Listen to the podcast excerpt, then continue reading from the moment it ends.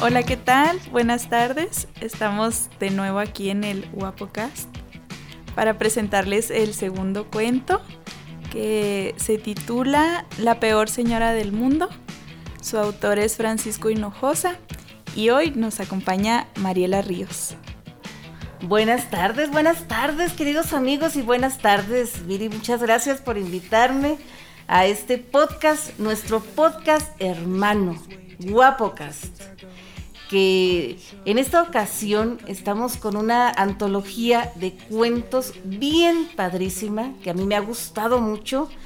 Y en esta ocasión, queridos amigos que nos escuchan, vamos a compartir un cuento que hace como 10 años escuchamos por primera vez y nos gustó mucho, pero en esta versión que traemos ahora, queridos amigos, es bastante, bastante mejor. Ya dijimos, se llama La peor señora del mundo, que no es una mala, una mala mujer de la, de la vida galante, ¿no? Ni, ni, ni, una bruja. Aunque quién sabe, ¿no? No, pero bruja no es. Por lo que. Creo que no. No. Eh, hace pequeñas travesurillas, pero no es bruja, no es hechicera, no es, em, eh, digamos, em, terrorista. ¿O sí? Creo que no. No, quién sabe, ¿verdad? Mejor descúbranlo ustedes, queridos amigos. Aquí, aquí les va. La peor señora del mundo.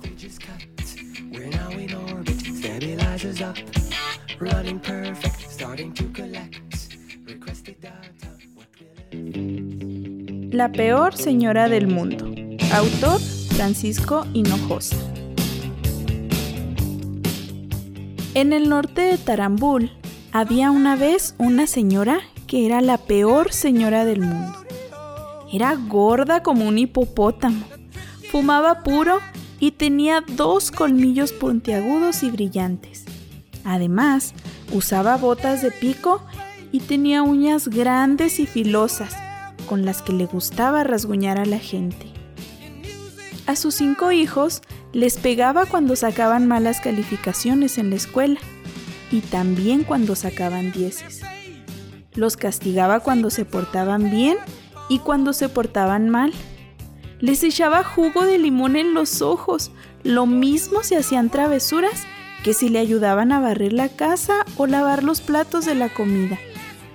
Además de todo, en el desayuno les servía comida para perros el que no se la comiera debía saltar la cuerda 120 veces, hacer 50 sentadillas y dormir en el gallinero. Los niños del vecindario se echaban a correr cuando veían que ella se acercaba.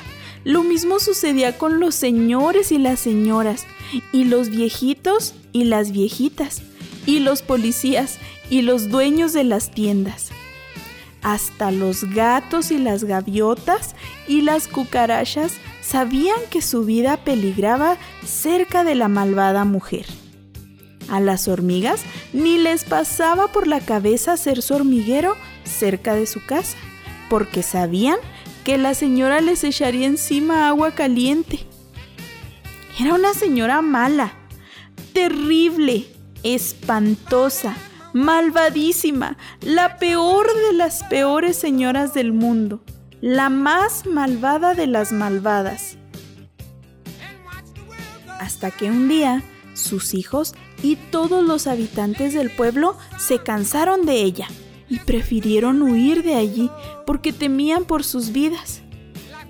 Desde entonces, las plazas estaban vacías ya no ladraban los perros en las calles, ni volaban los pajaritos en el cielo, ni buscaban flores las abejas, solo se oía el silbido del viento y el repiquetear de las gotas de lluvia contra los tejados de las casas. Fue así como la mala mujer se quedó sola, solita, sin nadie a quien molestar o rasguñar. El único ser que aún vivía ahí era una paloma mensajera que se había quedado atrapada en la jaula de una casa vecina. La espantosa mujer se divertía dándole de comer todos los días migajas de pan mojados en salsa de chile y agua revuelta con vinagre.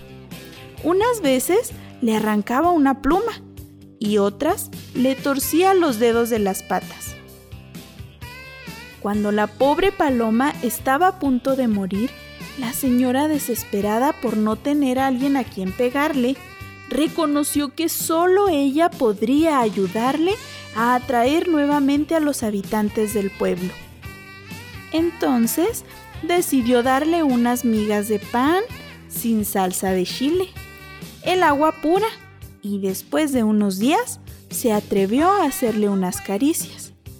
Cuando estaba convencida de que la paloma ya era su amiga y de que llevaría un mensaje a sus hijos y a los habitantes del pueblo, escribió un recadito, se lo puso en el pico y la echó a volar.